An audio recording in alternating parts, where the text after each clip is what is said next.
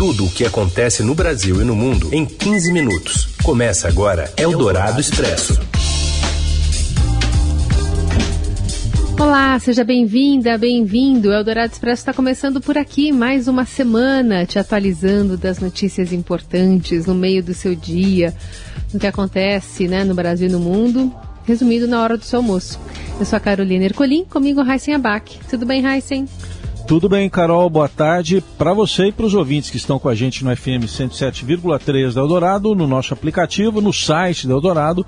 Alô para você que também está no podcast em qualquer horário. Vamos aos destaques desta segunda, 2 de maio. O presidente do Congresso reage às manifestações de 1 de maio que atacaram o STF e contaram com o apoio do presidente Jair Bolsonaro. Polícia de São Paulo faz operação contra falsos entregadores de comida após um jovem ser morto por um assaltante disfarçado na zona sul da capital.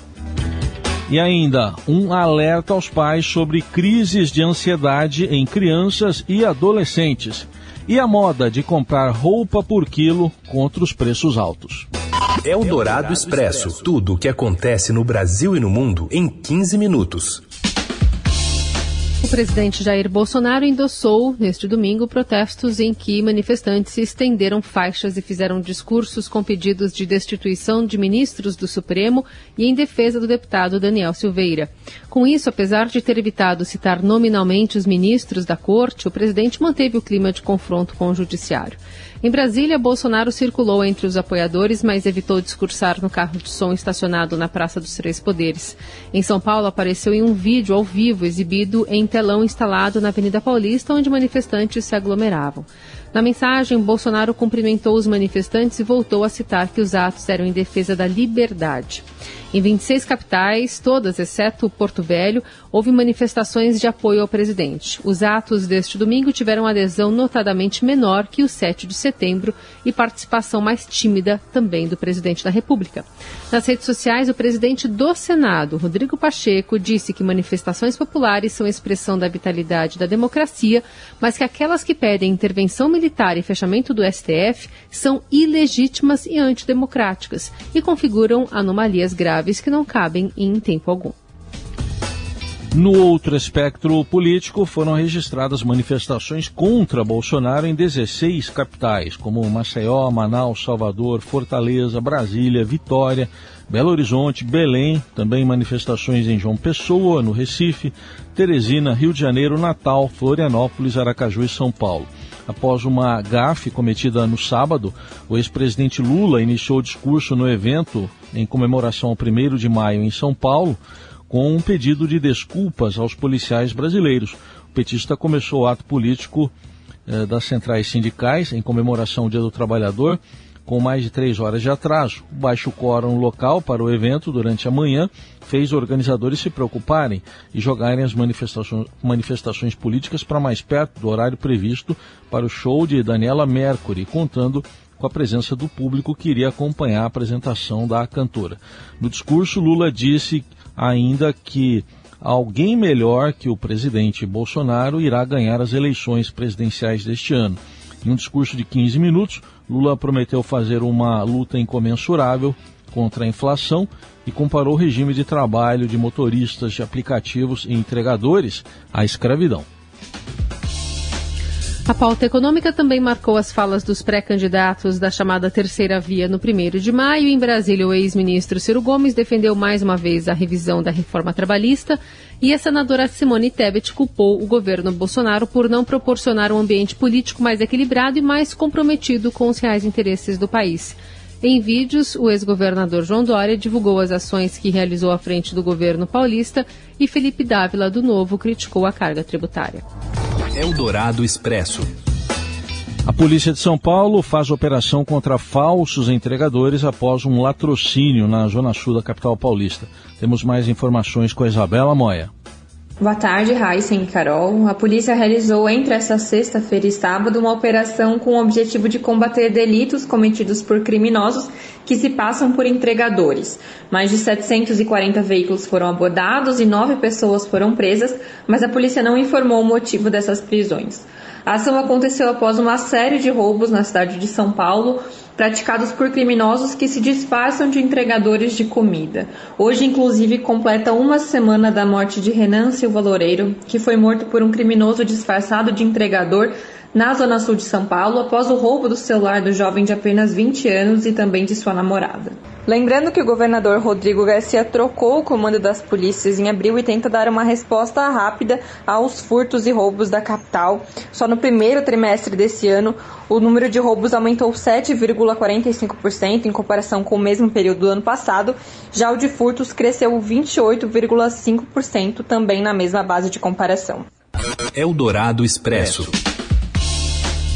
A Justiça do Rio determinou que o ex-governador do Rio de Janeiro, Sérgio Cabral, volte nesta segunda-feira para o complexo de Bangu. A decisão foi tomada depois que uma ação de fiscalização da Vara de Execuções Penais encontrou indícios de regalias na unidade prisional da PM em Niterói. O ex-governador está preso ali desde setembro de 2021.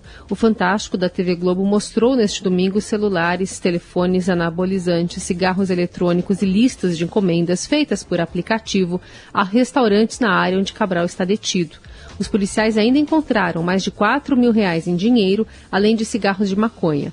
No local havia toalhas bordadas com o nome do ex-governador e um caderno com registros de pagamentos em dinheiro ou cartões de crédito e débito e recibos de um aplicativo de comida. Em nota, a defesa do ex-governador Sérgio Cabral diz que a reportagem retrata uma perseguição infundada, uma vez que nada foi encontrado na cela do ex-governador. Eldorado Expresso. Para driblar a alta do preço, cresce a procura por roupa em loja que vende por quilo. Os detalhes chegam com a Márcia de Chiara. Boa tarde, Márcia. Boa tarde, Carol e Heisen. O varejo brasileiro está mais uma vez inovando.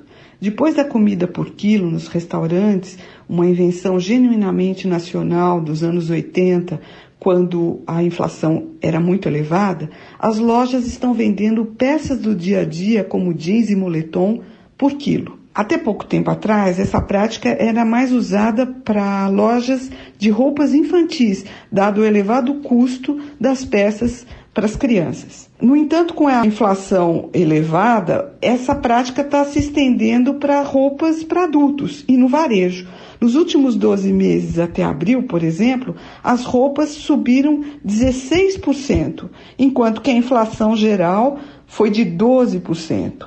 Isso tem incentivado aí os varejistas a buscarem coleções antigas próprias ou de terceiros para vender nessa nova modalidade de comércio. A vantagem é visível. No caso, por exemplo, de uma coleção antiga de jeans, você consegue comprar duas calças jeans por 25 reais o quilo, enquanto que no varejo tradicional uma calça jeans não sai por menos de 100 reais. No caso do moletom, essa relação também é favorável. Uma calça de moletom você consegue comprar por quilo o equivalente a um quarto do preço de etiqueta numa loja tradicional. Não se trata de uma compra fácil, porque as pessoas precisam garimpar os produtos naquelas montanhas de roupa. Então precisa ter um pouco de paciência e boa vontade para encontrar o produto certo com o preço convidativo. Eldorado Expresso. Na área internacional, a Rússia voltou a bombardear hoje a usina siderúrgica Azovstal que abriga civis em Mariupol, segundo autoridades militares ucranianas. O ataque acontece um dia depois de uma greve, de um breve cessar-fogo que permitiu a retirada de cerca de 100 civis por corredores humanitários mediados pela ONU e pela Cruz Vermelha. Ainda há civis no local e autoridades da cidade disseram que a retirada vai continuar. A guerra na Ucrânia completa hoje 68 dias. Eldorado Expresso. Cientistas da África do Sul descobriram que duas sublinhagens da variante Omicron do novo coronavírus, chamadas BA.4 e BA.5, podem evitar os anticorpos criados por infecções com versões anteriores do coronavírus. Essa característica tem o potencial de provocar novas ondas da doença, mas há uma boa notícia as duas são muito menos capazes de se desenvolverem em organismos de pessoas que receberam as vacinas. Eldorado Expresso. Diminuição do convívio social e prolongado uso de telas durante a pandemia vem causando crises de ansiedade em adolescentes e crianças e desafiando famílias e escolas. Detalhes com o Gonçalo Júnior. Boa tarde, Gonçalo. Boa tarde, Heisen. Boa tarde, Carol. Após dois anos de aulas remotas ou híbridas, os alunos de escolas públicas e privadas estão relatando dificuldades emocionais no retorno às atividades presenciais as crises de ansiedade, tendência ao isolamento e uma angústia, uma tristeza grande são os problemas mais comuns de acordo com os pais e os educadores. E esses problemas já começam a aparecer nas estatísticas, não são episódios isolados. Uma pesquisa da Secretaria Estadual de Educação, feita em parceria com o Instituto Ayrton Senna, mostra que 7 em cada 10 alunos relataram sintomas de ansiedade e depressão provavelmente não é um diagnóstico médico fechado, mas são sinais de atenção para pais e educadores. É um universo de aproximadamente 440 mil alunos da rede estadual. Nesse contexto, pais, educadores, profissionais de saúde mental oferecem algumas orientações para os pais identificarem problemas que precisam de uma observação posterior. Entre eles estão a queda de concentração dos alunos, se ele passa muito tempo desligado, fora das suas atividades normais, o exagero nos padrões alimentares, às vezes a criança, adolescente come muito ou passa horas sem comer e também a qualidade do sono, ver se ele está dormindo bem ou se demora para dormir à noite e também a quantidade de amigos reais e virtuais que ele tem. Os psicólogos recomendam que é preciso ter mais amigos reais, concretos, do que amigos online. Você ouve Eldorado Expresso.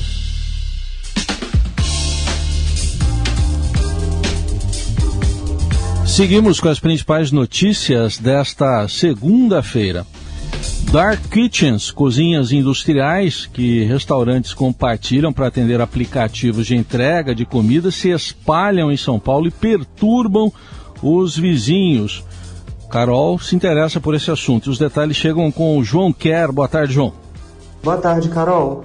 Um novo modelo de negócios tem se popularizado em São Paulo desde o isolamento da pandemia e tem tirado o sono das pessoas também. São as Dark Kitchens, uma espécie de coworking que pode abrigar até 30 cozinhas industriais no mesmo prédio. Apesar da proposta parecer inovadora, aí para o setor da gastronomia principalmente, esses negócios têm se instalado em bairros que são majoritariamente residenciais e levado consigo problemas como barulho de maquinaria durante a madrugada, fumaça tóxica, aumento no fluxo do trânsito, a ocupação das calçadas pelos entregadores e outros problemas que variam de caso para caso. Segundo o Ministério Público de São Paulo, foram instaurados dois inquéritos sobre as dark kitchens específicas da Lapa e da Vila Mariana.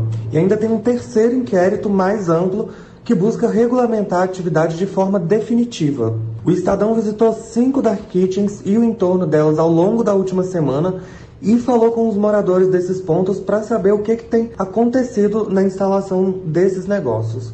A cobertura completa está no site e no impresso de hoje vocês podem conferir tudo no Estadão. Eldorado Expresso. Jogos de diferentes competições coincidem e treinadores das equipes brasileiras reclamam. Fala, Morelli.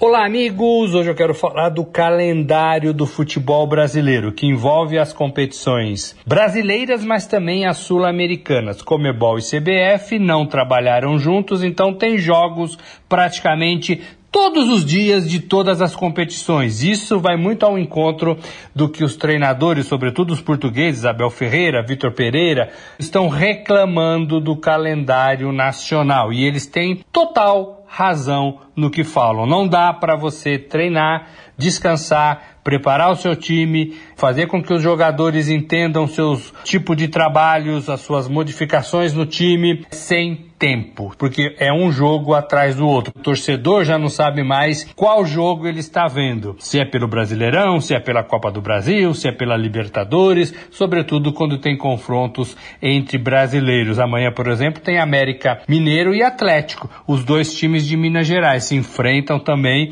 pela Libertadores. Então, uma confusão muito grande de partidas, deixa o torcedor também sem saber se seu time vai jogar com o time principal, com o time misto, com o time reserva, porque, como dizem os treinadores, não tem como você escalar sempre a mesma equipe, a equipe mais forte para todas as competições quando os jogos são um atrás do outro.